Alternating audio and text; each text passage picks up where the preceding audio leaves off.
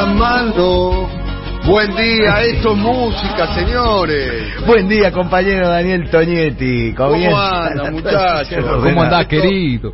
Querido Nico, querido les oyentes, las oyentes, eh, gracias a mucha gente que está sintonizando en este momento a M530. Eh, me levanté a la mañana, puso la radio, los escuché a todos dos y a ustedes dos y realmente me, me, me mejoró el humor, les quiero Ah. decir, la radio se está escuchando muy, pero muy bien. Eh, a ver, es muy interesante eh, el audio de María Eugenia Vidal. Eh, es para, hay mucha tela para cortar. Sí, total. Eh, a propósito de los eh, liberales más locos del mundo, los republicanos Sí. más, los republicanos más locos del mundo. Yo ¿no? estoy preocupado la- porque no vivo en Palermo, Dani. Me preocupa eso. No, es, tre- es tremendo, es para analizar palabra por palabra Sí. eh, y hacer un análisis eh, lo más profundo que nuestro sistema cognitivo nos permita eh, sobre lo que dijo María Eugenia eh, Vidal, ¿no? Eh, es, es tremendo, es, es racista, es clasista, es desconocer el tema, es además una antigüedad, digamos, porque ya, ya, ya tener esa mirada tan eh, punitivista sobre el tema de, de- de- del consumo de drogas para, para uso personal, es eh, eh, de vuelta la, la cuestión de identificar el tema de, del- del- de una conducta abusiva con las sustancias como un tema penal y policial y no como un tema sanitario. Claro. ¿no? Primera cuestión, elemental, dejen de... Y después una, otro elemento, ¿no? Central, ¿no? Ahora lo vamos a escuchar un poco más. Estigmatizar también a...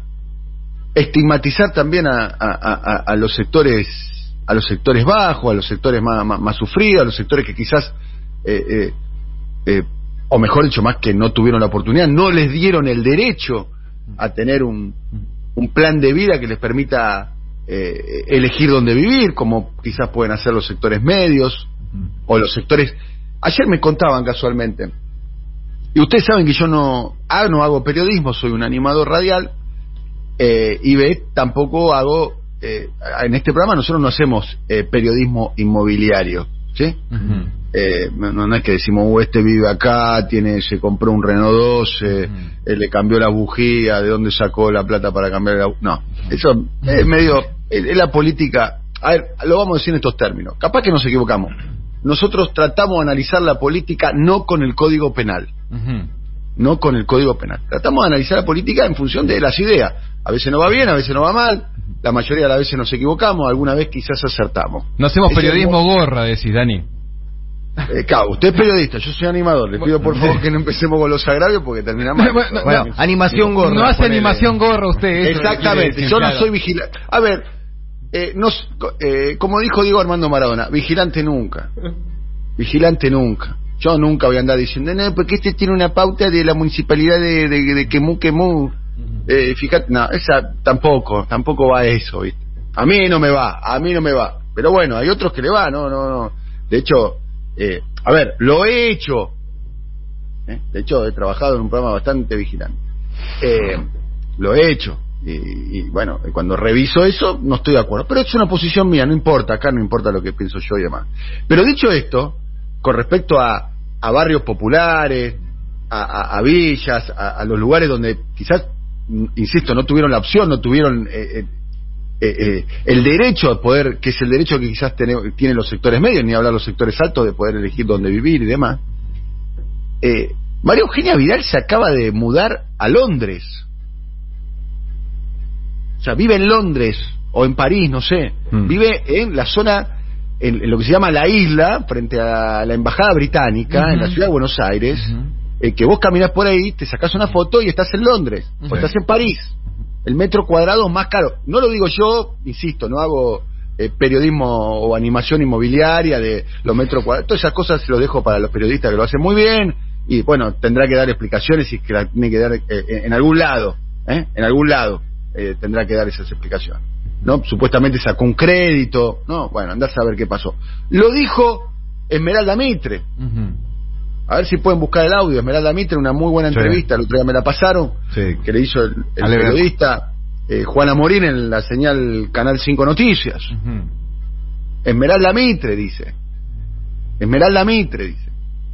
Y después esa cosa distorsiva, ¿no? De, de- de- de estigmatizar a los pobres, de pensar de que son todos narcos. ¿Y los narcos de, Nordel- de, de Nordelta? Mm.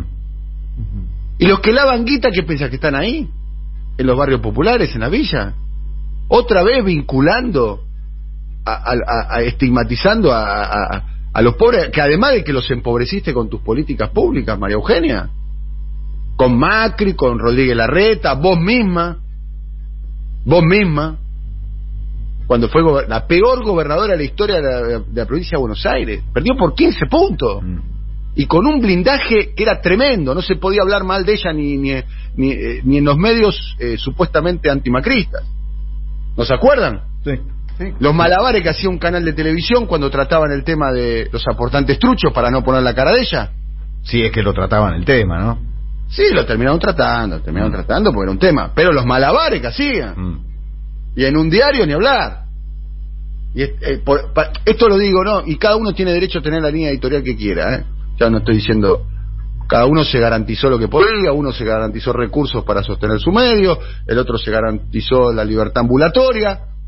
Tranquilo, ¿eh? yo no, no es que no es que estoy, este, no hablo desde la su- superioridad moral, pero la inmunidad y la impunidad de María Eugenia Vidal durante su desastroso gobierno, que nosotros describimos desde el primer día, por eso no hablamos ahora del macrismo, porque hablamos cuatro años de macrismo en este programa. Mm. Cuatro años estuvimos hablando de macrismo. Y Cuando muchos estaban acordando con el macrismo, ¿eh?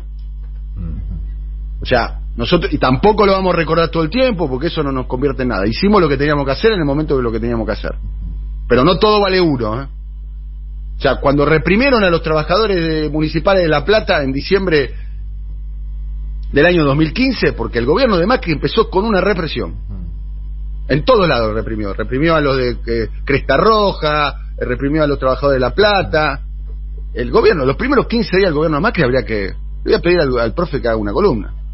Tremendo. Los trabajadores Ahí- de Pepsi, ¿te acordás también, Dani, que hubo una No, represión? eso en fue un poquito más tarde. Bueno, Eh, pe- fue- no, no fue en la... eh, sí, No fue en el cagaron a palo. Sí. Olvídate. Bien. ¿Te acordás? Sí, una sí. famosa imagen de un policía labonanense llevándose la, La bolsita llevándose la bolsita con los snacks. ¿Te acordás? Era espectacular. Eso sin, eso sin olvidarnos del diciembre del 2017, ¿no? Que tuvimos eh, hablar, un 14 y que 18, lo- también, una semana que que- cobramos que- todos en el Congreso. Sí, ahí cobramos todos los ciudadanos que, no, que nos movilizamos. No todos, ¿eh? Porque hay unos que se fueron de la plaza y ahí empezó la empezó la represión. Tenés razón, que hice rápido. Vos que Sí. sos periodista. Sí, sí, no, no, yo ya sé ¿Quiénes cuáles, ya sé quiénes- cuáles son. fueron, Sí, sí. quiénes fueron los que se movilizaron? Estaba en el 9 de julio camino para la zona sur. Sí, sí, sí, sí, ya sé quiénes ¿Eh? hablas. Eh, No, no, no, no, estaban un poquito más adelante. Eh, eh, eh, se retiraron y ahí empezó la represión. Casi como una Mm. como un paso de comedia. Bueno, pero acá no importa, es- eso es historia, ya es historia, eh, es historia, eh, eh, todo eso. Pero bueno, María Eugenia Vidal tiene este, este nivel de protección que tiene. Y, y, y, y bueno, y después sale a decir esta barbaridad. Vamos a escucharla, eh, compartir con ustedes lo que dijo ayer eh, en el programa Caja Negra, eh, que es un programa de entrevistas, eh, eh, cuyo conductor, entrevistador, es Julio Leiva. Y, se puede ver a través del canal de YouTube Filo News. ¿eh? Nosotros siempre tratamos de, de citar, si es que sabemos, el nombre de, del, del profesional que hace el trabajo y además el medio. ¿eh? Siempre reconocemos el trabajo de los demás también. ¿eh? Siempre tratamos de hacer eso. No, no siempre lo hacen con nosotros, pero No. siempre nosotros lo hacemos con, con los demás. Julio Leiva en Caja Negra. Esto decía María Eugenia Vidal. Una cosa es fumarte un porro en Palermo un sábado a la noche con amigos, relajado, o con tu pareja, o solo. Y otra cosa es vivir eh, en la 2124, en Zabaleta, en la 1114, rodeado de narcos, y que te ofrezcan un porro. A ver, poner al principio, una cosa es estar vos, eh, a ver, establece como si que los que viven en el barrio Zabaleta o en el barrio eh, 1114 eh, no puedan tener amigos, no pueden estar No. solos y no pueden estar en pareja. No, más o menos que no. Y, y, y- y fumarse un porro para ver una, una, una película, una comedia. No, no pueden. Y, che, escuchame, ah, va- vamos a comprar helado y, ¿entendés? Y nos vemos una película, que es lo que puede hacer un plan de, de una pareja o un grupo de amigos, este, fumándose un faso. Mm. No pueden. Los que están en la 1, 11, 14 no pueden. Solamente, eh, ¿Qué tiene que ver que estén rodeados de narcos? ¿Y los narcos de Nordelta, María Eugenia? Mm. ¿Qué hacemos? Mm. ¿Y los que blanquean la guita del narco? Que hacen y- que, que dicho sea paso la blanquean en los proyectos inmobiliarios que promueve que promueve tu espacio político. Pero además el que se fuma un porro en Palermo, que lo compró en el supermercado. No. No, claro. No, Dani. ojalá que lo haya plantado Claro. ¿entendés? O ponele. No, Dani, aparte cosa. saben cuál es mi postura hay que legalizar Sí. todas las drogas Mm. hay que terminar con el narcotráfico de una puta vez y el único modo eficaz de hacerlo es legalizando todas las drogas después hay que regular Claro.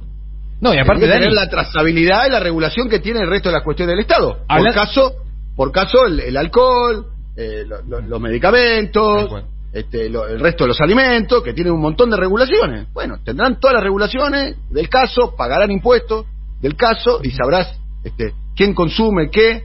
Y para aquellas personas que tengan una conducta abusiva sobre las sustancias, habrá que tener una política sanitaria, no una política penal y policial. Es muy retrógrado la mirada de María Eugenia Vidal. Y después son los liberales, no son liberales, igual que Milei, no es liberal. Son, son liberales solamente para el dinero. Después son los que construyen muros en las fronteras. Porque no son liberales para la circulación de seres humanos, por ejemplo, ¿no? No, ahí no son liberales, no. Liberales para la pelusa nada más. Y después son liberales de pico, apoyaron a todos los gobiernos militares que restringieron absolutamente todas las libertades. Todas las libertades, han apoyado todas las dictaduras, no son liberales. Y aparte han hablando- apropiado la palabra libertad. Y aparte hablando de las bandas narco, como si el PRO no, no gestionara la ciudad y, y también no tuviese responsabilidad en los barrios vulnerados de la ciudad de Buenos Aires hace 14 años, ¿no? ¿Y los narcos de Puerto Madero? ¿Y los narcos de Puerto Madero? ¿Qué hacemos con los narcos de Puerto Madero, María Eugenia? Otra vez estigmatizando a la gente que trabaja. Yo te aseguro, vos te parás a las 7 de la mañana en la puerta de un barrio popular y sale más gente a laburar que si te parás en un country. Pero, te lo- pero apuesto mi casa contra un paquete de pastillas que es así. Y no estoy estigmatizando a la gente que tiene la posibilidad de irse a vivir un country, ¿eh? Alguno, yo no viviría en un country, no me gusta, pero el que quiere y el que puede y, y laburo, que lo haga. Es un modelo de vida que yo no comparto, pero es un modelo de vida al fin. No estoy diciendo que no labura lo de los country, pero si pones mano a mano, ¿eh? pantalla partida, de un lado este, un barrio popular y de un lado eh, un country o Puerto Madero, salen más temprano a laburar lo de los barrios populares. Me la juego a, a las obras de- en construcción, a las casas particulares, a las fábricas, a los colegios y demás. En serio, haga la prueba. Es una muy buena nota periodística para hacer. Y además es muy visual en términos televisivos. Hágalo para mostrarle a María Eugenia que está equivocada. Pero tiene una impunidad y una inmunidad este, eh, tremenda. Bueno, vamos a, pose- a poner de vuelta el audio, por favor. Ya tenemos el primer entrevistado de, de- de la mañana. Vamos a escuchar de vuelta a María Eugenia Vidal. Una cosa es fumarte un porro en Palermo un sábado a la noche con amigos, relajado, o con tu pareja, o solo. Y otra cosa es vivir eh, en la 2124, en Zabaleta, en la 1114, rodeado de narcos y que te ofrezcan un porro. Muy bien, lo tenemos a eh, intendente eh, de, de Avellaneda eh, con pedido de licencia, pero su puesto más importante ahora es el, el ministro de Vivienda y Hábitat, un amigo de la casa, Jorge Ferraresi. Jorge, muy buenos días. Daniel Tonietti y el resto del equipo te saludamos. ¿Cómo estás? Hola Daniel, buen día y a todo el equipo. Buen día. Un saludo. Bien. Buen día. Arrancamos un poco encendidos por esta frase. de Picante, Eugenia. arrancaste picante. Sí, arrancaste Sí, picante. y me parece que es un tema muy muy muy sensible. Este, Sí, y- todos son sensibles. Vos fíjate que no vos decís la cobertura, ¿no? Y el blindaje, tus historias. La única que no blindó fue la gente de la provincia de Buenos Aires porque no la votó. Y eso me parece que es lo, la síntesis, ¿no? Eso digo, a veces nosotros nos preocupamos mucho, ¿no? Por, por procesar la información, cómo la, la tiran, cómo la manipulan, ¿no? Cómo generan una cantidad de eslogan que no tienen nada que ver.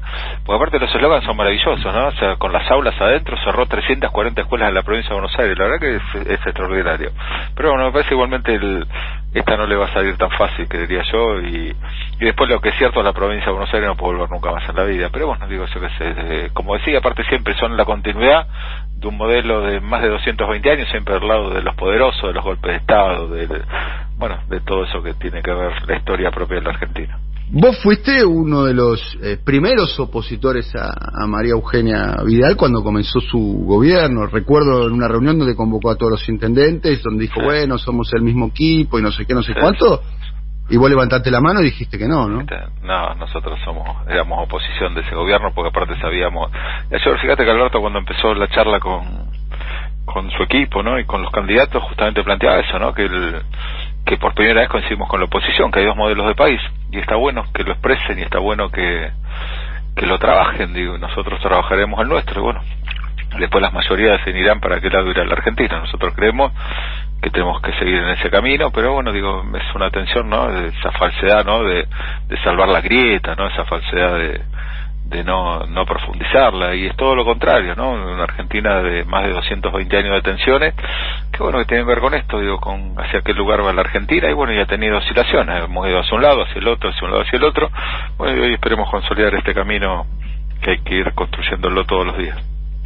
¿Cómo ve la cuestión electoral? Que teniendo en cuenta tenés mucha eh, experiencia eh, en el territorio, eh, ¿cómo estás viendo la, cuestión electoral en términos de, expectativas para el frente de todos? Ayer hablábamos con un, con un encuestador, una encuesta que sabemos que le llegó al gobierno, eh, una encuesta que ve el gobierno, donde hablan de una diferencia de siete puntos en la provincia de Buenos Aires. ¿Te parece eh, eso? ¿Te parece verosímil? ¿Posible? Sí, sí, me parece, me parece que va a andar por ahí, cinco puntos, seis, siete puntos, digo, irá, irá por esos lugares, sí, me parece ahí un, un triunfo claro de la provincia, sin subestimarlo, igualmente digo, hay que trabajarlo, yo digo, la elección, lo que decía ayer Alberto, digo, los 12 días, ahora 11 que nos quedan, trabajarlo como si vamos perdiendo 4-0, pero digo, es la tarea, es una tarea gigantesca con respecto al tema de generar políticas públicas que atraviesan la mayor cantidad de habitantes y eso bueno creo que lo hemos hecho ahora hay que ponerlo en valor.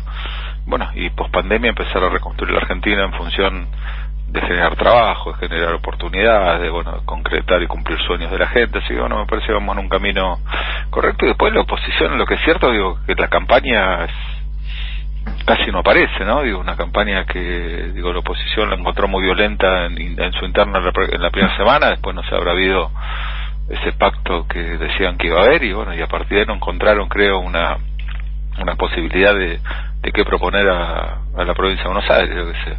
Uno lo escucha al candidato que está conociendo el conurbano, ¿no? La verdad que maravilloso conocer conurbano, ahora después analizar los problemas y arreglarlos otro tipo de cuestión. Y por eso digo, María Eugenia vuelve a la ciudad, digo, porque es un lugar de confort, un lugar de nosotros cuando éramos chicos decía con plata cualquiera es vivo, ¿no? Y la ciudad más rica de, de la Argentina, sé que después, ¿no? Cuando te toca gobernar la Argentina, que ya pasó con dos jefes de gobierno que fueron presidente, fracaso estrepitoso, ¿no? Digo, porque justamente, digo, administrar la Argentina con recursos finitos y con demanda infinita, digo, requiere de de consenso, requiere de decisiones muy firmes, requiere de peleas por los recursos económicos y generar políticas que atraviesen y que vayan resolviendo cuestiones estructurales. Así que son dos escenarios distintos, uno muy cómodo, fumarse un porro en Palermo, digo, un sábado a la noche, es comodísimo, no volver, como decías, al barrio, coincido con lo que vos decías, ¿no? 6 de la mañana, 5 de la mañana, 6, 7 de la mañana, es impresionante la cantidad de gente de los barrios populares que sale a trabajar y también volver los que vuelven después de un día de trabajo 10, 12 horas a su casa y con la convicción del otro día vol- levantarse y volver y crecer y salir de ese lugar, así que sí, son dos países distintos, dos mundos distintos, es muy cómodo, el que dice la exgobernadora eh, que no gobernó nada y bueno, con ahora parecería tener soluciones mágicas con respecto a la educación, con respecto bueno, a toda una cantidad de temas que la provincia de Buenos Aires no ha abordado absolutamente ninguno. Estamos hablando con Jorge Ferraresi. Eh, ¿cuánto, eh, tú, ¿Cuánto asumiste como intendente de, de Avellaneda, Jorge? El 3 de agosto del año 2009. Ese fue, En, fue en el año 2009. O sea, tuviste, fuiste intendente con las dos presidencias de Cristina, eh, bueno, eh, con, con Macri y también un, un tramo, digamos, Un hasta tramo que con fuiste- Alberto. un tramo con Alberto. ¿Cómo era el vínculo de Cristina con los intendentes en general y, y- y- y con vos en particular? ¿Cuál, cuál era el vínculo de eh, la presidenta en aquel momento con, la- con los jefes territoriales? ¿Qué, qué, Mira, qué características nosotros tenía? teníamos mucho vínculo con los ministros, digo que generábamos, digo, convenios, obras, digo, políticas públicas que llevan a los territorios y ella muy presente en cada una de los actos y las actividades que había en los territorios. en Avellaneda vino seis veces y por videoconferencia tuvimos como 14, o sea que siempre hubo una, una presencia siempre ocupada, ¿no? De cuando había temáticas que le interesaban, llamaba cuatro o cinco intendentes, intercambiábamos ideas y siempre alguien que, que escuchaba y le interesaba saber mm. sobre las cosas que nos pasaban, así que siempre una presidenta muy muy presente, ¿no? Yo con Néstor no tuve la chance de ser intendente, pero sí secretario de Obras Públicas, bueno, de la misma manera, Néstor fundó esa cuestión de que los presidentes eh, vayan a los a los territorios, ¿no? De manera constante, de manera permanente, eso eso no existía, digo, eso Alfonsín me acuerdo vino una sola vez a Avellaneda, un acto de cierre de campaña, eh, Menem creo que también vino una sola vez y no habrá venido a privatizar y que fue mucho a Avellaneda, ¿no? Cristina fue mucho. Avellaneda fue. Cristina viene, sigue viniendo, digo, sigue viniendo también como, como vicepresidenta. Alberto ya ha venido, mm. ha ido varias veces a Avellaneda también, ha seguido también, digo, con la misma característica de, bueno, un modelo de, de, gestión donde los presidentes están muy cerca de la gente y es donde nos encontramos el mundo real, digo, cuando uno no se sienta acá en el despacho a la mañana y lee los medios concentrados y che, yo tan tan tan desubicado estaré con respecto al mundo y, después cuando el otro día estuvimos con Alberto en San Juan fuimos a una industria eh, textil que habría 300 trabajadores y no exagero, yo creo que 280 se sacaron una selfie con Alberto. Estuvimos como tres horas, no nos íbamos más. Y esas cosas no son ni impuestas ni son obligadas, son espontáneas. Eso es la, mayor. Yo siempre cuento que vinieron a inaugurar Macri y Mario Eugenia un laboratorio que se había empezado a, construir en el 2014, en el año 2016 a Avellaneda, y pusieron un policía cada 10 metros, siete, siete manzanas a la redonda. No vino nadie nadie, ni, ni aplaudir ni, ni insultar. la indiferencia, ¿no? Creo que es el peor de, de las cosas, ¿no? El peor, el, que no te traten directamente. Así que la verdad digo, y Alberto cada vez que va a cada lugar, digo, siempre está la presencia de la gente y el saludo y el cariño y la cercanía. Bueno, que eso es algo que fundó Néstor, lo continuó Cristina y bueno, y Alberto lo sigue teniendo dentro de su perfil de gestión. Eh, a ver, eh, fuiste, o no sé si seguís siendo, vicepresidente del Instituto Patria, eh, en su fundación, cuando el, Instituto Patria fue como el, refugio del sector quinerista en los primeros en los primeros meses de, la cuando comenzó el macrismo y había una persecución y, sacarse una foto con Cristina a veces no traía demasiados beneficios. tengo entendido que sos el único intendente, no no sé si hay otro que puso un, un, un monumento a eh, Néstor Kirchner, quien va a la municipalidad de Avellaneda, se encuentra en su entrada eh, un, monumento a Néstor Kirchner, ¿no? No, no sé si hay otro intendente del conurbano que haya hecho eso. No, no la verdad que no, no, lo tengo presente, no, no, no lo debe haber algún busto, podrá haber, pero no, así monumento de esas características, ¿no? Claro, es casi casi en, tamaño natural o un poquito más grande. Que sí, sí, más grande, más grande. Más grande, ¿no? Porque Néstor, Néstor era alto, pero está Bien, y además está puesto en un lugar donde tener que pasar por ahí para entrar a la municipalidad, es indefectivo. Bien, eh, y después eh, eh, Avellaneda ha sido, si se quiere, un santuario para, para el quinerismo, en aquel momento Unidad Ciudadana, los actos en, en, el estadio de Arsenal, los actos en el estadio de Racing y, demás. sos un, intendente emblemático. por eso, ¿qué? No, me, me, me, causa risa lo emblemático. Digo, ¿Por qué no te, no, no, no te parece que no te define el término emblemático del, del kinerismo? No, no porque digo lo, lo hago desde, desde la convicción, digo no no no creo, o sea, para mí todas esas cosas son naturales, o sea, como que no ah. no o sea, no me no, es que digo voy, a impostar una cosa, me, me, sale de una manera natural y bueno, se va dando eso, justamente el otro día que vino eh, Cristina Avellaneda junto con Alberto que entregamos vivienda, al primer lugar que fue después de Comodoro fue Avellaneda, justamente ahí a la Isla Maciel, ¿no? Así que digo, siempre sí, y cuando voy repasando no me voy dando cuenta, o sea, como que la vamos viste la historia, hay que tomar distancia para ponerla en valor y bueno, eso es lo que me pasa. Eh, sorprendió eh, para muchos positivamente que hayas eh, sostenido que, el presidente Alberto Fernández tiene que ir por la reelección. El otro día conversábamos con Antonio Caló, también un dirigente sindical importante, también dijo, Alberto es flor de presidente, tiene que ir por la reelección. Tengo, dos tengo varias preguntas para hacerte con respecto a esto, porque es un tema que generó mucho. ¿Lo hablaste antes con Alberto eso? No, no, pero lo tengo como convicción, digo, yo digo, los procesos políticos se agotan en el tiempo democrático que le permite una elección tener un, un determinado lugar. Los intendentes, bueno, ahora dos periodos, digo, gobernadores dos, tres, algunos uno, bueno, los presidentes ocho, y por lo tanto me parece que, que tiene que, que ir por ese lugar. Así que bueno, trabajamos en eso. ¿Y lo hablaste con Cristina? No, tampoco, no, no. Tampoco, no, bien. no, no, no, Fue- es una idea tuya. no, no, es una idea de todos, digo, porque la construimos así de esa manera, digo, no hay ninguno de, de nuestro espacio, o sea, de este frente de todos que esté trabajando para ser presidente del 2023, el que trabaja para ser presidente del 2023 es Alberto y todos apuntalamos esa construcción, es algo, hasta diría, natural, no, no, no es algo ni, ni forzado, ni algo que haya que debatir, digo, es por, por naturaleza de construcción política es así, así que digo y, lo mismo que Axel ocho años en la provincia y bueno y así sucesivamente digo los intendentes que tengan la posibilidad de reelegir será de la misma manera y los gobernadores de la misma manera a veces los procesos digo se consolidan a partir de ahí aparte digo y fundamentalmente en ciclos exitosos o sea nosotros apuntamos a tener una segunda parte salida de la pandemia de un proceso de éxitos de políticas públicas que se vean muy atravesadas con la gente, que ya se empiezan a ver indicadores de crecimiento industrial, indicadores de crecimiento económico, de la generación de puestos de trabajo, digo, de políticas que empiezan a revertir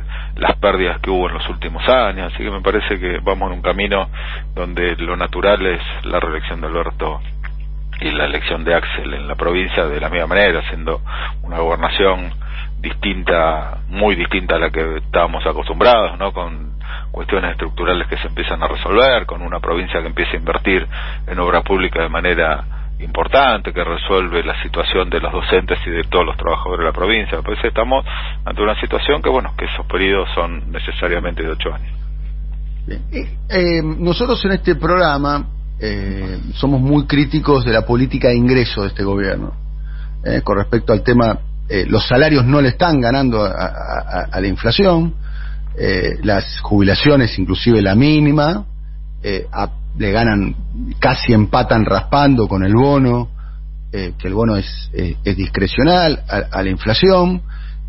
Los sectores medios están, los sectores medios bajos especialmente, están, muy golpeados. Los números macroeconómicos, los estadísticos hablan de, niveles de pobreza muy alto. Eh, el consumo no, no se reactiva.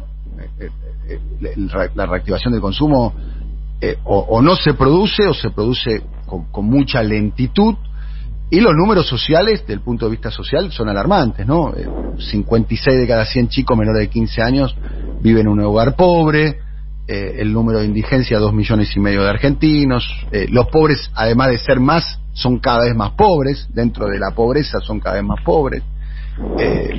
Eh, ¿cómo, ¿Cómo ves esa situación donde, eh, en términos materiales, ni hablar de inflación, eh, eh, la inflación está por encima de tres puntos hace, hace más de hace más de 10 meses y, y ya gobierna Alberto Fernández. o sea, Do- 2,9, el último 2,9. 2,9, bueno, se está desacelerando, nobleza obliga, se está desacelerando, es verdad, es verdad. Eh, Está 2,9. Sí, no, digo, venimos de, de una pandemia y de dos pandemias en realidad. Y una pandemia anterior que dejó un caldo de cultivo para que todas esas cuestiones se aceleren. Me hago una diferencia, es cierto lo que vos decís, indicadores de pobreza. Pero ha habido una contención en las políticas y esos sectores, digo, extraordinaria. Yo como, como intendente todos los años, durante toda mi gestión, había ruido en diciembre de saqueos de, de supermercados, siempre. ¿eh? El único año que no hubo fue el año pasado, porque la contención de alimentos, la situación alimentaria que genera el gobierno nacional, los provinciales y los municipales y las organizaciones sociales sobre el tema de lo que tiene que ver, porque vos fíjate la primera medida de Alberto fue la tarjeta alimentaria, digo, el hambre, había hambre en la Argentina.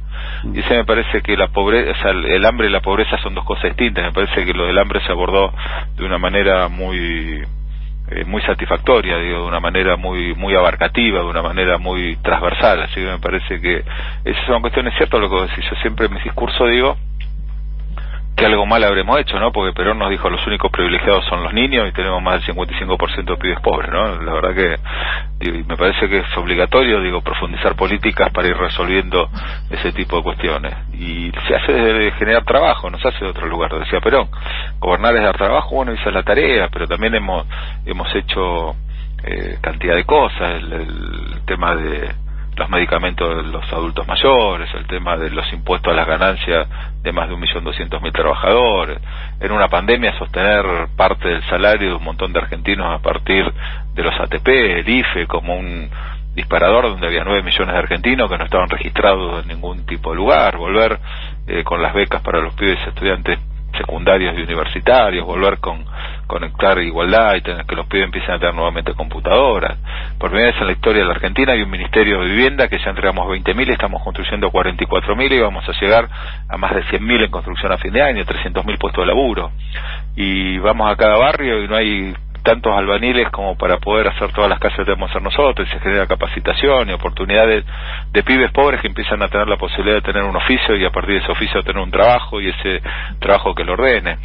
El crecimiento industrial eh, ya se, se vislumbra en un proceso más de 11,7% de crecimiento, digo, la obra pública que hace Gabriel junto con AISA, la verdad que es espectacular y se desarrolla en toda la Argentina, así que es cierto que hay indicadores que son duros, pero también es cierto que hemos tenemos un diagnóstico y ese diagnóstico tiene que ver con ir resolviendo esas cuestiones de la pirámide que son los más vulnerables como vos los planteabas en todos tus, tus datos que son objetivos. Bien, eh, la, última pregunta, y después lo paso a Nico Márcico, nuestro compañero que seguramente quiere hacerte algunas consultas. Estamos hablando con Jorge eh, eh, Ferraresi. Eh, ya fuiste intendente con, con, Cristina, eh, eh, bueno, ahora sos ministro con, con Alberto. ¿Cómo es Alberto como, como jefe? La verdad que es muy cálido, digo, muy cálido, alguien que, que escucha mucho, alguien que, que consulta todo el tiempo y que tiene una vocación de, de que trabajemos en equipo, ¿no? Y él siempre, digo, halaga la, la la acción nuestra, ¿no? No es un presidente que se apropia del trabajo de los ministros, sino que hace todo lo contrario. ¿Y eso es bueno o malo?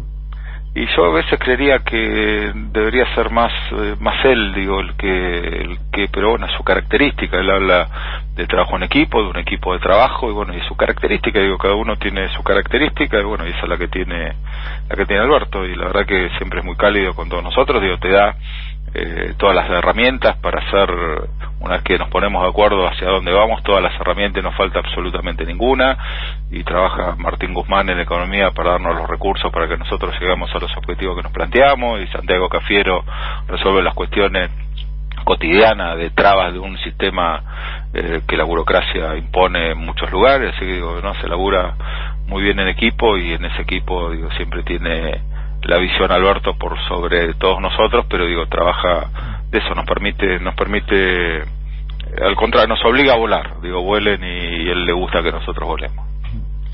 Jorge. Nico.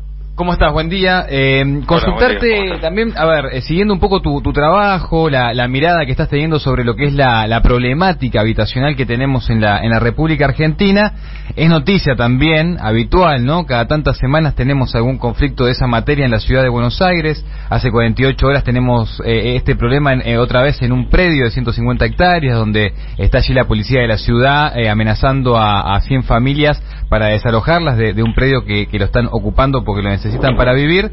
¿Qué tan difícil está trabajar el tema habitacional eh, con lo que es el Ejecutivo porteño? Yo creo que para las políticas hay que tener vocación, fundamentalmente para urbanizar, ¿no? Y, y vos cuando el, el, gobierno de Macri le transfirió a Rodríguez Larreta eh, terrenos públicos que los convirtieron en negocios inmobiliarios de desarrollos urbanísticos de clase BC1 y en esos terrenos se podrían haber construido 25.000 viviendas. Mira si sería distinta ¿no? la situación. nosotros en nuestra estrategia de, de trabajar digo con la ciudad, que lo hacemos, digo, y intentamos, lo intentamos hacer, tenemos un convenio de construir mil y pico viviendas y bueno, recién vamos presentadas 374 que las presentaron la semana pasada, que tiene que ver con relocalización sobre las márgenes del arroyo a partir del juicio de la cuenca Matanza-Rachuelo, pero bueno, digo, es una cuestión de filosofías distintas, ¿no? De visiones estratégicas distintas, como tiene que ser la ciudad. Es una ciudad que expulsa, una ciudad que expulsa, nosotros con los créditos a tasa cero que entregamos para construcción de viviendas en lotes propios, como digo yo, en la Casa de los Viejos. Yo personalmente entregué 18 acá en la Ciudad de Buenos Aires, en distintos bancos hipotecarios, ninguno se queda a vivir acá, todos se van.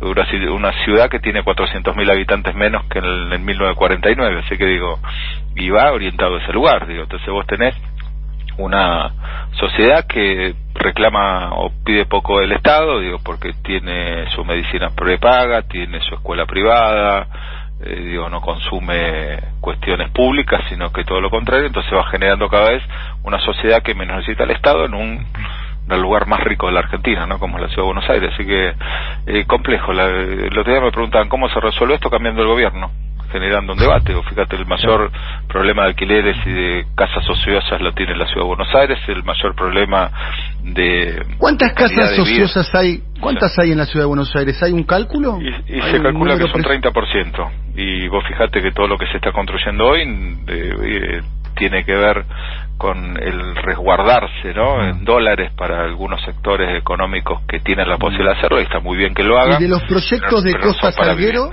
de Costa Salguero y los y ahí estábamos viendo digo habrá algunos recursos digo por lo menos con lo del lo de Costa Salguero del parque no pudieron avanzar digo ahora está este proyecto no de de irse a lo que era la la ciudad deportiva de Boca, así bueno, veremos, pero siempre digo apuntados a esto, ¿no? A resguardo de sectores económicos fuertes para, bueno, quedarse sus ahorros en esos lugares y no para resolver cuestiones estructurales de vivienda. La resolución. ¿Y el gobierno nacional qué opina de ese tipo de proyectos inmobiliarios, el de Costa Salguero, el de la ciudad deportiva de la Boca, Jorge?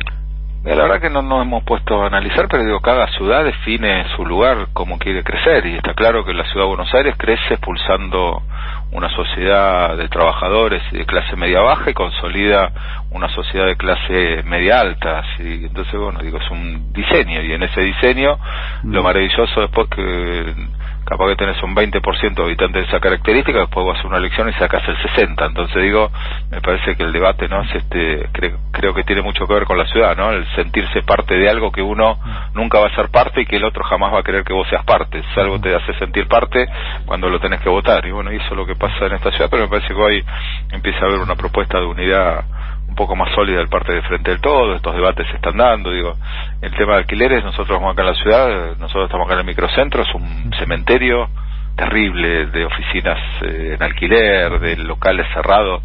Parece un pueblo fantasma el microcentro. ¿eh? Sí, es un pueblo fantasma. Entonces me parece que hay una, una gran oportunidad, digo, para los planificadores y para los que quieren desarrollar lo que va a pasar en esta ciudad, que este lugar se convierta en un lugar de casas de alquiler, ¿no? Me parece que puede generar una oferta, generar una rentabilidad para el que tiene, porque hay propietarios de ese lugar. Sí, me parece que hay, hay también una propuesta del bloque nuestro de frente de todos en la legislatura que va en ese sentido. Así que bueno, hay que debatir estas cosas, digo, qué tipo de ciudad queremos, bueno, y con qué tipo de gobierno. Con un gobierno con el del PRO en la ciudad vamos a seguir avanzando en ese tipo de, de desarrollo inmobiliario de clase BC1 para negocios privados y no está mal, digo, es una definición, y nosotros haríamos otra cosa totalmente distinta. Y es más, la ciudad va a tener una oportunidad importante, digo, a partir del traslado al mercado de Liniers, digo, que eso va a ser una, una tierra vacante muy importante, digo, bueno, ¿y qué harán? Digo, lo venderán para desarrollar grandes proyectos inmobiliarios, resolverán cuestiones El mercado de la hacienda de Liniers se traslada a Cañuelas, ¿no? A Cañuelas, se traslada a Cañuelas. un proyecto enorme, ayer me mostraron muchos detalles de eso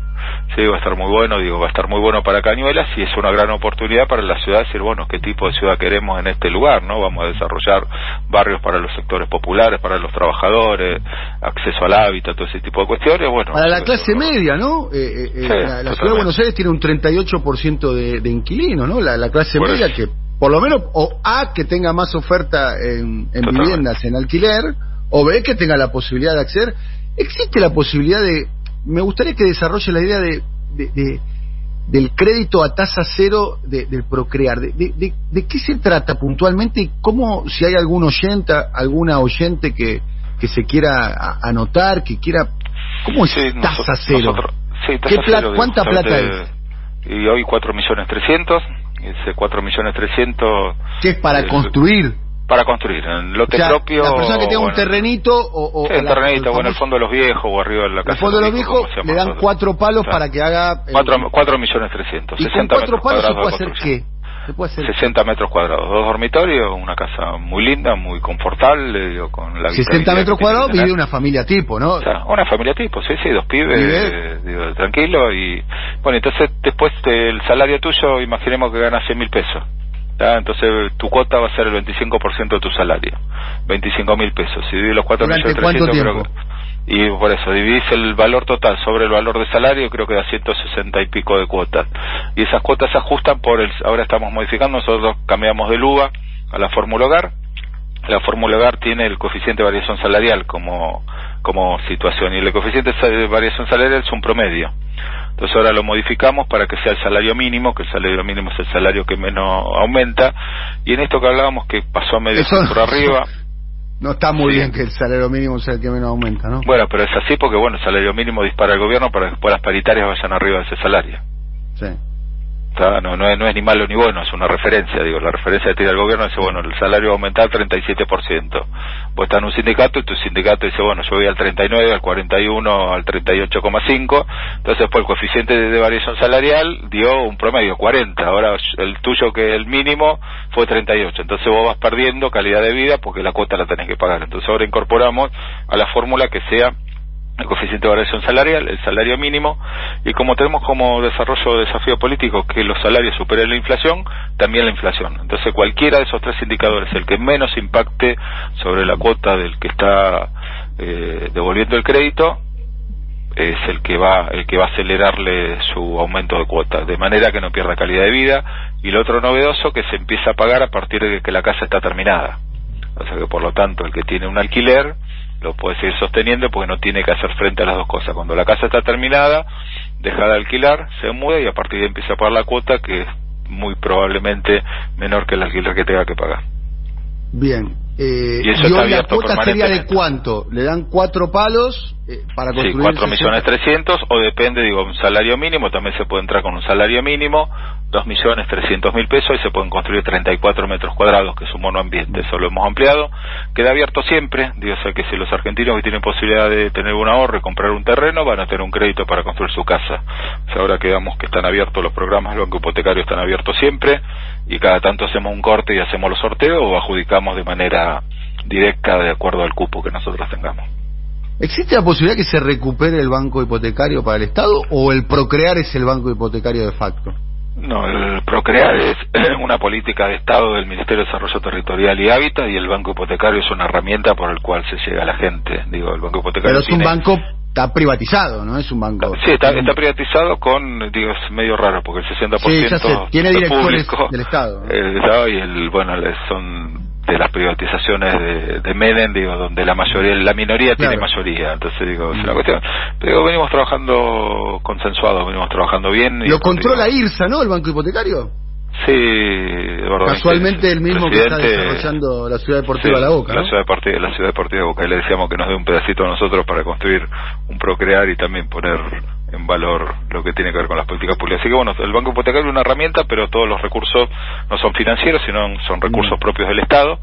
Que bueno, que los aplicamos a esto. ¿No hay un problema ahí, Jorge, que el Banco Hipotecario lo controle un grupo dedicado al negocio inmobiliario? Y de, sí, pero viste, son temas de legislación compleja que necesitan una ley, digo. Lo que es cierto, digo, que todas las cosas... Digo, hablan, habla, se habla tanto del neoliberalismo, neoliberalismo, en términos nominales, pero el banco hipotecario lo controla un grupo dedicado a, al negocio inmobiliario y además es el que está desarrollando la ciudad deportiva La Boca, ¿no? Sí, pero digo, también es cierto que todo lo que hemos propuesto nosotros, digo, porque aparte soy yo el que lleva adelante las reuniones, soy yo el que lleva adelante los proyectos del Ministerio, el Banco Hipotecario a disposición totalmente, no hemos tenido ninguna objeción, y aparte, digo, para nosotros es un disparador, digo, porque fíjate que hay, una confusión con respecto al Banco Hipotecario. El Banco Hipotecario, más allá que sean recursos del Estado Nacional, te entrega un crédito a tasa cero. El sistema financiero algún ruido deberá hacer. Me quiero imaginar, yo que sé, es una, eh, es una pregunta que me hago todos los días. Bueno, cuando el sistema financiero sale a plantear algo con respecto al tema de hipotecas, de créditos, de todo este tipo de cuestiones, bueno, y le vamos dando mucho volumen porque ya estamos eh, gestionando casi 70.000 créditos. Digo, lanzamos Procrear 2, que es la construcción de desarrollos urbanísticos, más de 30.000 viviendas en la Argentina. Ya estamos en proceso de más de 10.000 eh, licitadas y ya casi 5.000, 6.000 en ejecución. Bueno, los programas con las provincias y los municipios. Digo, estamos reconstruyendo esas 55.000 casas que dejó abandonada el macrismo en el año 2016. Digo, esto es una política de, de inversión muy fuerte lo que tiene que ver con vivienda, pero bueno, generar de una vez y para siempre a partir del final de este primer mandato Alberto 264.000 viviendas y a partir del año 2024 75.000 viviendas por año y en esto en 14, 15 años habrá un problema estructural de la Argentina resuelto. Ese es lo que eh, planificamos. Bien, última pregunta y te agradecemos, Jorge, el, contacto con nosotros y el tiempo que le destinaste a, conversar con, con, nosotros. ¿Extrañas a Villaneda, Jorge? No, porque estoy mucho, estoy, estoy, estoy, me, desdoblo y trabajo 18 horas y estoy allá y estoy acá y estoy, y aparte digo, Magdalena que es mi compañera, digo que, que jefa de gabinete y bueno, que es candidata a primer concejal, digo, todo el tiempo le estamos, estamos charlando sobre las cosas de Villaneda y bueno, la verdad que estoy, estoy, estoy cerca, estoy cerca digo, y esto me muestra una visión también de Argentina muy desigual, digo, uno empieza a conocer esa Argentina profunda, digo, de falta de oportunidades, bueno, que hay que revertirlo, bueno, y eso también, digo, la vivienda va a ser un disparador importante. Y, la última pregunta, sos hincha de argentinos, el presidente es hincha de argentinos. Sí. Argentino es eh, cuna de cracks, de, de, ahí salió Tevez, salió Riquelme y bueno, salió el más grande. Maradona, Redondo. El más grande de todos los tiempos, ¿no? Diego, Si fueses un jugador de fútbol, eh, ¿cuál serías de Argentino Junior? Digamos. ¿Quién sería yo, jugador? Un Pipa Gancedo. No, no, no, no, eso sería. Y, he, tenido distintas etapas. un Jorge Mario Holguín. No, no, no, tampoco. No, yo era un, un rústico un rústico. A mí, la verdad que Argentino ha tenido pocos rústicos. Claro, me acuerdo, me acuerdo, me, acuerdo de, de, uno, un jugador que habrá sido o sea, en los principios de los 70, eh, eh, Juan Domingo Pla. Era un jugador que medía dos metros, que había venido de Boca, que calzaba 45. Claro. Y, bueno, y, bueno, era un, gran jugador, un gran jugador, pero un raspador. Después tuvimos otro en la época que estaba Maradona, Gresta del Cerro un uruguayo que había venido estudiante de La Plata. Y cuando a Diego le pegaban, este se plantaba y se las devolvía. Así que creo que a Gresta del Cerro sería lo más parecido. Después de grande me fui a jugar de nueve. Después de grande, yo jugué de chico jugaba de cinco, de grande jugaba de nueve. Y de nueve, la verdad, he sido un goleador como con mucho olfato. Y ahí, y ahí ponerle, yo qué sé, del Orte, ponerle una cosa así, tampoco ah, nada, habilidad, poca habilidad la mía, viste, más mucho empeño, mucho esfuerzo, muchas ganas, pero he tenido una particularidad digo, que, que tiene que ver con el liderazgo. Yo estudié en la UTN, en la UTN había campeonatos de fútbol, y yo siendo un jugador regular, me dio armaba el equipo y yo me pongo a poner a la distancia. Capaz que había un tipo que jugaba bien, yo lo sacaba, ponía otro y el compañero se iba y entraba el otro y no pasaba nada. O sea, siempre lo que tuve también, digo, dentro del equipo era era el líder, ¿no? O sea, como me plantaba como líder más allá de mis habilidades individuales. Bueno, el, el, otro día que hablemos te pregunto qué jugador eh, sería Alberto Fernández, que también es hincha de, Argentina. Y ataja, Alberto Taja. Así, ¿Y tenés un Vidacé o no? Es arquero. Y Vidacé era, ¿no? Era Vidacé, un gran, un gran arquero, sí, Vidacé un gran arquero. Y después uno hemos tenido hoy Chávez también. Chávez, la verdad, que la rompe, un arquero maravilloso que tenemos hoy. Así que ¿El arquero del, de la Copa Libertadores del 85 es Vidacé o no? Vidacé, Vidacé, sí, Vidacé, sí, sí. Tal cual. ¿Qué equipo ese? Eh, Jorge, un abrazo grande, ¿eh? Gracias, gracias por llamar. Un abrazo. no, gracias por tu tiempo, ¿eh? Saludos al equipo, gracias a todos los oyentes. Chao. buen día. Bueno, extensa charla sobre todo eh, con Jorge Ferraresi, a quien conocemos hace mucho tiempo. Me olvidé de preguntarle cómo ve el término electoral, pero se los ve tranquilo. Te digo, eh, Nico, Eduardo, eh, los saludo también a Rulo. Rulo, querido, buen día, ¿cómo estás, amigo? ¿Qué tal? Buen día, ¿cómo estamos? Bien, bien. Bien, no sé cómo, no, no sé en tu recorrida, porque vos sos también un Juancito caminador, en tu recorrida se lo ve muy tranquilo al oficialismo con respecto en términos electorales. Transmiten transmiten eh, tranquilidad con respecto al resultado electoral de las eh, primarias que van a ocurrir en apenas unos 10 días. no sé qué impresión te llevas vos, eh, Raúl Alfredo de, la Torre. No, sí, a mí, a mí también me da, me, transmiten esa, esa sensación, cierta, cierta tranquilidad con el resultado. Inclusive hay alguno que hasta se atreve a pensar en el día después más, más que en la elección. Este, mm, que también me, me, causa cierta sensación de, de, sorpresa, ¿no? O, quizás hasta, te diría de preocupación, me parece demasiado. Yo sigo insistiendo sobre mi tesis, eh, eh Rulo, eh, Nico y al resto de los oyentes comparto mi idea. Si el oficialismo gana en la provincia de Buenos Aires por un voto en estas circunstancias, ¿no? es un triunfo eh, eh, eh no sé, notable. triunfo bíblico. Eh, es muy importante, es muy importante en estas circunstancias, teniendo en cuenta los, antecedentes y demás. Nico, en tu recorrido, vos que también hablas con funcionarios y demás. Sí, y, y, sobre todo, Dani, ¿sabes que nos sirve como pulso de, la gente con la que hablamos a diario? Eh, más que nada la mirada del conurbano, la mirada concejales, precandidato a concejales, ¿no? Digo, para apoyarnos también un poco en, en, los hombres y mujeres de la política que, que caminan el territorio el campo chico a diario. Eh, y está esa, esa cuestión de eh, el laburo de militar, un poco algo en línea con lo que ayer termina diciendo en Tecnópolis Alberto Fernández de salgan a militar, cuenten lo que estamos haciendo, militen el plan de vacunación, ¿no? etcétera, etcétera, y con un poco esa lógica, pero está esta calma de los 6-7 puntos que recién decía Ferraresi. Y, y, es importante esa tranquilidad que vos recién destacabas de Ferraresi porque si hay uno de los hombres que conoce bien el pulso de, del conurbano eh, eh, es Ferraresi, con, habiendo sido intendente de, uno de los distritos más populosos ¿no? de, que tenemos en, el conurbano Y es muy bueno para el cálculo electoral, Ferraresi. Sí, sí. Es muy bueno para el cálculo electoral, Ferraresi. Bueno. 9 y 46 minutos, estamos aquí, esto siempre soy. Más, eh, más tarde estaremos eh, con Eduardo Aníbal Fabregat. Eduardo querido, estaremos hablando sobre. Vamos a hablar de la llegada a salas de un documental, un documental llamado La 60, que habla de podemos hablar del colectivo 60 como la línea más emblemática o quizá la más conocida. Porque básicamente tiene muchos ramales, ¿no? Claro, sí. Y después va eh. de, de, retiro al tirotel, no, Constitución, Constitución Tigre Hotel, claro. Constitución Tigre Hotel. era el clásico, ¿no? El típico un mundo de 20 asientos Claudio Lebrino, ¿no? Constitución Tigre Hotel, pero el 60 uno tiene la sensación de que pasa por todos lados. Exactamente. Claro. Este, pero, pero bueno, pero este documental que ya se había visto en cine.ar, hoy por fin, eh, no, mañana jueves, por fin llega a salas, a la sala del Gomón. Vamos a estar hablando un poco de este documental que habla de la lucha gremial que ha tenido el cuerpo de trabajadores de la 60 a, a raíz de varias cuestiones graves para los trabajadores y vamos a estar hablando con uno de los representantes de esta de esta película porque como corresponde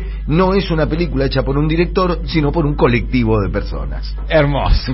Muy bien. A ver, líneas de colectivos emblemáticas a lo largo de sus vidas. Eh, eh, empiezo yo con una línea que siempre le tuve mucho cariño. A ver. Eh, que la utilizaba cuando vivíamos en Villa Puerredón, yo nací en Villa Puerredón, nos íbamos a Chacarita, eh, cuando íbamos a la casa de mis abuelos, eh, primero iba a Chacarita, después en todo caso ahí me tomaba el subte, el TV, estamos hablando de década del 70, década del 80 del siglo pasado, ¿eh? digo la palabra siglo pasado y me impacta la palabra siglo, siglo pasado, la, la línea 123, ¿eh? que también me lo tomaba mm. en la otra dirección para ir al partido de San Martín, más precisamente Villa Lynch, para ir al Club Pérez en, en, San Martín, en el club donde yo hacía eh, hice la iniciación eh, deportiva. También me tomaba el 123 ¿eh? para ir a Chacarita de Villa o para ir a, San Martín. Líneas emblemáticas de la vida de Rulo de la Torre, empezando ya. Y la 140 seguro, que fue la que era de, mi barrio ahí de de esa, esa mezcla de colegiales Chacarita Villa, Villa donde, donde, vivía yo para ir a la, a la facultad y, y también para mi primer laburo en el centro este, es con la línea de colectivo con la cual aprendí a, dormir parado en un colectivo. Claro. que me iba muy temprano y volvía muy tarde. Este, ese, ese era la 140, lleno hasta Eso te permitía dormir, porque no te podías caer. Claro, No había dónde, no había dónde. Siempre, siempre, había, siempre te tenías respaldo. Estabas contenido, claro. a mí me gustaba el colectivo, eh, el sexto sentido que desarrollábamos para detectar qué colectivo venía con asiento como para poder sentar. Claro, sí, sí, también, también. Y después, qué, qué sé yo, y después, bueno, por, por otra circunstancia de la vida, el, el ciento era 172 que iba hasta Villa Luzuriaga. Sí. Este, cuando tuve mi, mi, primer noviazgo en serio, que, que, que la, la, que es la, la abuela de, de, de mis nietas. Sos un tango, ¿eh? Este, ¿vio? ¿Qué cosa? Tomarse el tango, ¿no? Te tomás el 162 que, que arrancabas un día a una hora y no sabía exactamente qué día y a qué hora llegaba Yo, al te, otro enti- lado. yo ¿no? te entiendo, Rulo, tengo la- la- mi- mis líneas van en ese sentido también, ¿eh? Y, y después, y para volver a esperar en una esquina solitaria de Villa Luceraga, esperar un colectivo podía tardar 15 minutos, una hora. Qué hermosura. Este, era, Me vino esa una- escena, ahora me vino sí, esa escena. recuerdos de la Solo esperando ese colectivo. Invierno. Que invierno, y no, no, pas- no Pero- pasaba una persona por ahí en todo ese tiempo. Ahí donde uno descubre que, la- que, que el amor puede muchas cosas, ¿no? Sí, sí, Eh, bueno, eh, también, eh, entre, otras cosas. Entre otras cosas. Yo tengo Bien. como... ¿Qué decir? A- ahora, Edu, ¿cuál es tu Salud, línea salud a Cristina que me está escuchando, aparte porque escucha el programa. Un abrazo a Cristina. Eh, Cristina, Cristina, Cristina Corazón. Bueno, para vos, Edu, líneas emblemáticas de tu vida y los oyentes pueden opinar al 11 56 57 9000. Vamos. Mira, he tomado muchos colectivos, pero mi línea, mi línea es el colectivo 5 que me llevaba y me traía del glorioso, la gloriosa República de Flores. ¿Eh? Iba y venía y además tenía la canción emblemática de Memphis la blusera que decía volvé al barrio en el 5 porque el barrio es más lindo, con lo cual tengo Bien. un cariño Oh. enorme por ese Bien, a mí me gustaba mucho, le tengo mucho cariño. La tomaba ahí en Humberto Primo y Rioja, me tomaba el 53 para ir al colegio. Claro, el Ajá. 53 pasa Eh, por y- y me bajaba, me bajaba ahí en primera junta y me iba al colegio y también lo utilizaba para ir a- al templo, eh, para ir a Ferro cuando jugaba al vóley eh, eh, en Ferro me tomaba el, el 53 y me bajaba en eh, en, en a ver, Rivadavia y, y Cuchacucha, eh, Claro. otras líneas emblemáticas. También me imagino que los oyentes están opinando. Sí, sí, está, está 11 sola Matrix. 56 57 9000. Gran línea, gran que para mí en su momento la línea premium que daban ganas de subirse al colectivo solamente para viajar porque se viajaba muy cómodo. No, en serio, te estoy A ver, diciendo. sí, sí, sí, estoy seguro que ustedes van a. A ver, no sé seguro. cómo estará ahora, porque no les obliga. Ahora ya tengo moto, tuve la posibilidad de comprarme un auto. y El demás. 29. No, gran el 29 no la tengo tanto. Gran línea, gran, pero gran línea, gran. Sí. No sé cómo estará ahora, pero en su momento era un lujo, en serio, ¿eh? A ver. Era un lujo. El 132. Sí, acá Silvio lo pegó. Soler dijo Ya, 132. Soler dijo 132. Y yo pensé. 132 una línea espectacular, Sí, ¿eh? Yo pensé, Yo- además venía, en mi corazón, ¿eh? venía seguido, venía seguido. pasa que venía muy seguido, venía, venía como una flota, era como una especie Sí, de flota, eran tres o cuatro, olvídate, viajabas muy bien. Pero hace el recorrido bacán también, ¿no? De la ciudad de Buenos Aires Claro, y del conurbano bonaerense norte, claro. Claro, Córdoba y después agarraba así un, un firulete Sí. y, a- y a- y agarraba por eh, Rivadavia. Ujú. Sí. Sí, claro. 132 está, está muy, pero muy bien. Y es muy lindo lo- los, los colectivos, eh, ¿no? cuando éramos niños, ahora no pasa tanto, eh, que, que estaban muy bien pintados, ¿no? Con, con Mm. Claro. casualmente. El Sí, fileteo porteño. bueno, bueno. El fileteo porteño, ¿no? Formaba Fileteo. parte de la identidad. Eso es una cosa que Desapareció. único, único en el mundo, ¿eh? Sí, ¿no? Único en el mundo. Sí. Único en el mundo. Que lamentablemente desapareció eso, ¿no? Mm, sí. ¿No? El fileteado de los colectivos eran realmente eran Arte. o- obras de arte ambulantes. ¿eh? El fileteado de los de, de los colectivos. Bueno, aparte de la, hoy no, están más estandarizados. ¿no? Sí, sí. Y cambian de colores. Claro, porque te cambian de línea y claro, Claro. el mismo. Cuando Me acuerdo, empresa, exactamente, me acuerdo que había una eh, marca de carrocerías, eh, Rulo, capaz que te acordás, el cacique. ¿Eh? ¿Cuál? Había carrocerías, ¿eh? Sí. Claro, porque, bueno, bueno, los colectivos claramente tenían un motor, después El tenían una carrocería. El detalle también, ¿no? Claro, el detalle, Marco Polo, me acuerdo. Ajá. Clay sí, sí, y, y- y demás. Bueno, Nico, para vos ahora queda pendiente vos. ¿Cuál es tu Eh.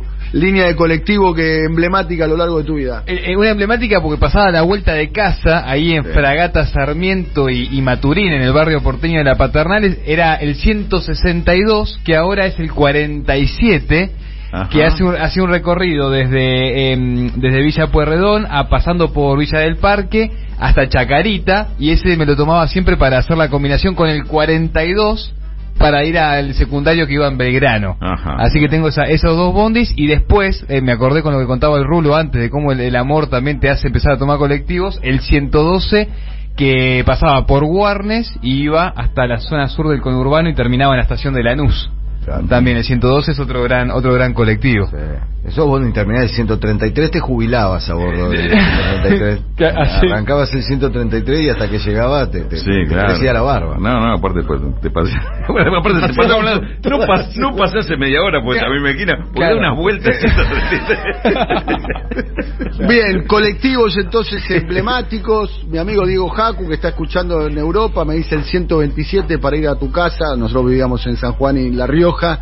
Y el 127 tenía una gran ventaja por la cual tomaba el 127. ¿eh? Que eh, tenía la cabecera cerca de mi casa, entonces viajaba seguro que viajaba sentado. Y, del otro lado era a Villa tema, ¿no? Viajar sentado en un colectivo era un pequeño microplacer que te daba el cosmos, ¿eh? Sí, Dani, Dani, pero el 127 no, no, de, de la otra punta no va para el lado de Villa Pueyrredón también.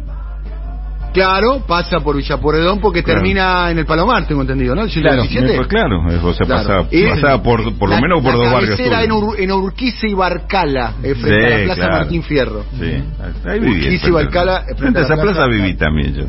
¿Eh? Frente a esa plaza viví también un tiempo. Bueno, esa plaza, vos a lo que es, es un lugar histórico de la, de, de la, de, la ciudad de Buenos Aires. Ahí fueron los, los, los, episodios de este, la Patagonia, de la Patagonia rebelde, ¿no? La, la, la, represión de, bueno, no me estoy acordando el, el, evento puntualmente, eh, este, que produjo, entre otras cuestiones, una represión luego en la Patagonia rebelde y, y, demás. Bueno, acá Santiago Giorgetta dice en la matanza 3, el 378, mm. eh, ya, eh, ya viste, el tema de nosotros somos muy porteños. Ya cuando te vas al Conurba, viste, los números van a otro lado, ¿no? El 674, ¿no? Gracias. Ya, ya van el 300, el, el, el 300 creo que está completo. Hablando de provincia, el, que es lindo es el 504 de Villa el que agarra la 3 derecha y te lleva hasta Mar de las Pampas. Ese también es un bondi hermoso. Acá nos señala Manolo de Necochea, un poco porteña la consigna. Igual les comento que acá en Necochea 510 me llevaba a la playa y al colegio. Y de grande el 503, otra empresa, me llevaba hasta la ruta para hacer dedo hasta el pueblo donde laburaba entonces acá le, di el pico a lo de ah, Gessel, mirá, ahí está. Ah, sí, sí, no, el, bondi de, de Gessel es un clásico. Es un clásico, sí, sí, total. Total. Muy bien. Bueno, 9 y 57 minutos. Te despedimos, querido Eduardo. En un ratito retomamos contacto con vos, si te parece. Sí, señor. Aquí está. Bueno, vamos a repasar algunos de los temas que tenemos para el día de hoy. Eh, repetimos, Rulo, ¿de qué estaremos hablando? No, te lo cuento, creo que no, no, lo, no lo di todavía. Vamos a hablar un poco de los nuevos controles al comercio de granos, nada menos. Te, cuento una, una medida que, que acaba de poner en marcha la FIP, Carta de Porte Electrónica. ¿De qué se trata? Eh, ¿Eficiencia o no? Se verá en el tiempo, pero te cuento de qué se trata y por qué ya eh, algunas de las eh, entidades agropecuarias ya están en contra. Con lo cual ya me gusta la medida. Muy bien. Eh, Nico, estaremos hablando sobre... Eh, tenemos, ya que venimos hablando de María Eugenia Vidal, Dani, vamos a hablar de cómo ahora, después de que Juntos por el Cambio apoyó en su momento, en el 2019, la ley de alquileres, eh, ahora María Eugenia Vidal dice que hay que ir para atrás con esa ley, ¿no? Y esto se, se mezcla mucho con lo que hablábamos recién del problema habitacional de la ciudad de Buenos Aires, entre otros lugares del país, ¿no? Muy bien, en 9 y 58 minutos eh, estamos aquí. Vamos a volver a escuchar a María Eugenia Vidal. ¿eh? Eh, escuchemos a María Eugenia Vidal. de los creadores de Los Pobres no llegan a la universidad. Luego del éxito rutilante de aquella declaración cuando era gobernadora de la provincia de Buenos Aires. ¿Se acuerdan cuando dijo? Creo que en un Rotary Club, ¿no? Una reunión de Rotary una reunión de, ese tipo, sí, sí, De los creadores de no voy a terminar ninguno, no voy a terminar ningún hospital.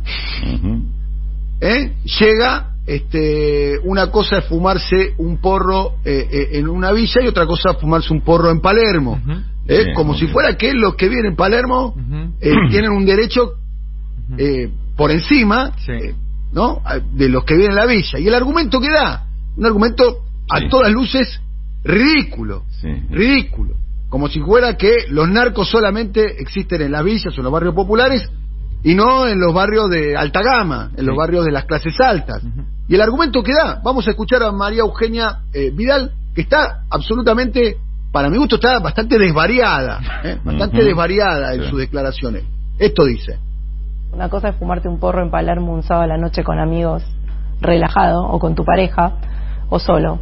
Y otra cosa es vivir eh, en la 2124, en Zabaleta, en la 1114, rodeado de narcos, y que te ofrezcan un porro. Muy bien, a ver. Eh, como si fuera que los que viven en los barrios populares no tienen pareja, o no, están solos, o, no pueden eh, fumar eh, marihuana, eh, un porro, eh, con fines recreativos. Mm. Como si fuera que el efecto que le hace la marihuana a un chico que en un barrio popular no es el mismo que le hace a un pibe en Palermo. Lo dice así. Lo dice así. Sí, sí, sí. ya, no es como si. Lo dice así. una ridiculez total. No, no, no. Es, Una ridiculez total. Y después por, ahí, por ahí empatiza con, la, con la gente de Palermo, esto que dice, ¿no? Yo me, quiero poner en, un, en, otro lugar para decir, ¿a, quién carajo le está hablando? Porque realmente es espantoso lo que, lo que hace María Eugenia Vidal. Pero hay gente con la cual por ahí empatiza eso que está diciendo y se cree que la, que la realidad es así. esto me hace, ¿Sabes a qué me hace acordar? Cuando González Fraga decía, le hicieron creer que podían tener un celular, que podían, que podían morfar todos los días. ¿Viste? ese tipo de imbecilidad que... Aparte, es la palermización de la política, ¿no? Como digo, sí, lo único que pasa en la ciudad de González es Palermo, digo, ¿a, quién representa también? Pacato, muy ignorante para decir. Me hace acordar del proyecto, Dani Rulo, seguro ustedes se acuerdan. ¿Se acuerdan cuando Mauricio Macri estaba ahí tanteando ese proyecto para palermizar la ciudad y quería que la paternal sea Palermo Industrial, Palermo Dead, eh, Chacarita, que quedó eso como chiste, Villa Crespo, Palermo Queen. Eso no fue un proyecto de hace tanto, ¿eh? 2010, 2011, era un proyecto de del ex jefe de gobierno Mauricio Macri y era palermizar el centro geográfico de la ciudad de Buenos Aires. Bueno, tiene mucho que ver con esto, ¿no? las cosas le pasan en Palermo. Diez y un minutos, estamos aquí, esto es Siempre Soy. Busquemos el audio, por favor, de María Eugenia Vidal. Eh, hablando de los hospitales que no va a terminar, eh, además diciéndolo como con orgullo, diciendo también que como una promesa, como un compromiso lo dijo así firmemente. No vamos a terminar ningún hospital. Claro, a mí no me, le decir, a mí no me van a obligar a terminar ningún hospital. No voy a ceder. Y, busquemos también el audio, por favor, del que hacía referencia eh, recién Rulo con respecto a, González Fraga. Eh, minutitos retomamos contacto con ustedes. 10 y un minuto, 11 56 57 9000, el teléfono habilitado por los, para ustedes los oyentes.